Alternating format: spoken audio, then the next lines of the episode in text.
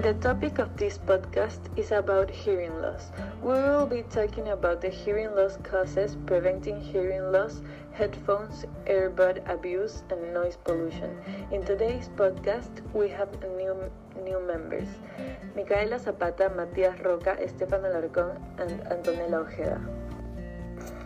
Hi, I'm Matias, and I'm going to talk about causes of hearing loss. Hearing loss is based on five major factors.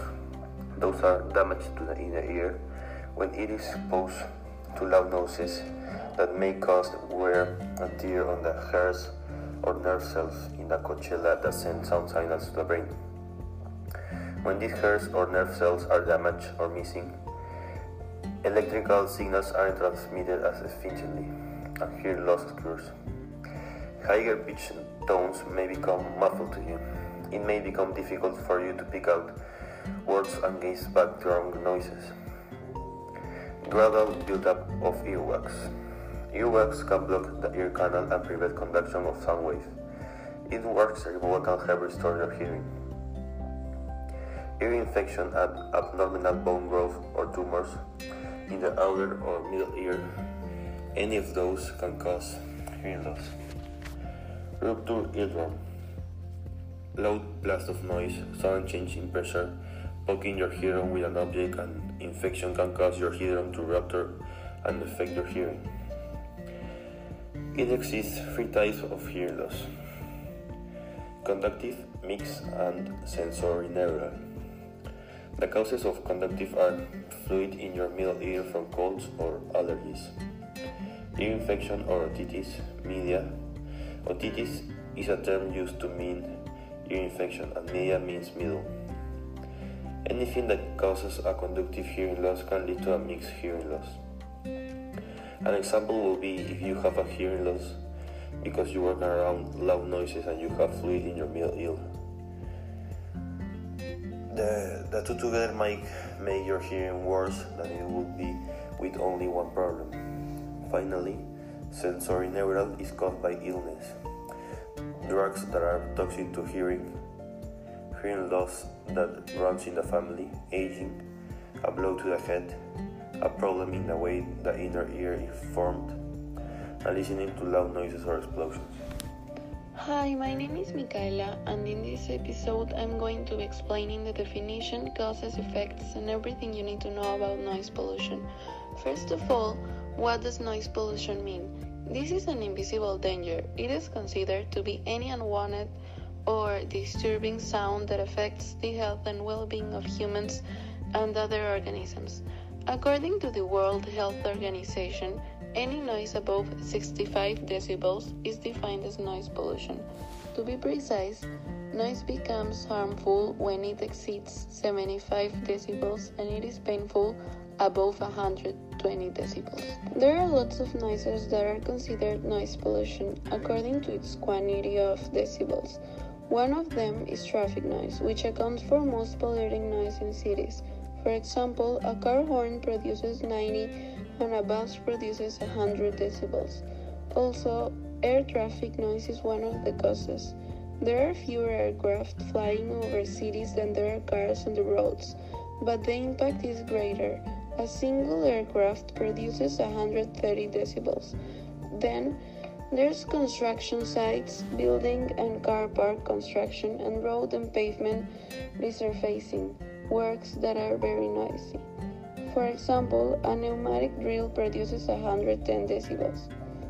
Another cause is the fact of catering and nightlife. Living around bars and restaurants and terraces that spill outside when the weather is good can produce more than 100 decibels. This includes noise from pubs and clubs. Finally, we have animals, which noises can go often unnoticed but a howling or barking dog can produce around 60 to 80 decibels.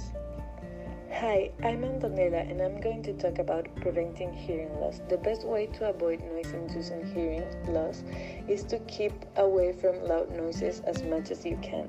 Noise levels are measured by decibels. The higher the number, the louder the noise. Any sound over 85 decibels can be harmful, especially if you're, you're exposed to it for a long time. Also, listening to loud music through earphones and headphones is one of the biggest dangers to your hearing. Use the noise cancelling earphones or headphones and turn the volume up just enough so you can hear your music comfortably, but no higher. Lastly, get a hearing test as soon as possible if you're worried you might be losing your hearing. The earlier hearing loss is picked up, the early, earlier someone can something can be done about it. You might also want to consider having regular hearing checks if you are at a higher risk of noise induced hearing loss. Hi, my name is Stefan, and I'm going to be talking about the abuse of headphones and earbuds and how they can have a very negative impact in our health. There are mainly three important reasons of why we should avoid abusing of headphones or earbuds, as they can seriously harm us. These are the following damage to sense organs, bacterial infections, and brain damage. First of all, in the case of sense organs, the exposure to high sound pressure levels at high volume can damage the sensitive structures of the inner ear. The damage of this can also end up harming parts of the body like the eyes, nose, and even the tongue. This abuse can also cause a harming exposure of the cells and tissues specifically of the inner ear. Secondly, talking about the bacterial infection, bacteria bacteria can be easily be can be easily passed from one person to another by sharing earphones if a proper sanitation sanitization is not done. People who use all the time earphones get more earwax, which makes the person more prone to ear infections and tinnitus, which is a ringing or buzzing that some people have in their ears and it is associated with ear infections.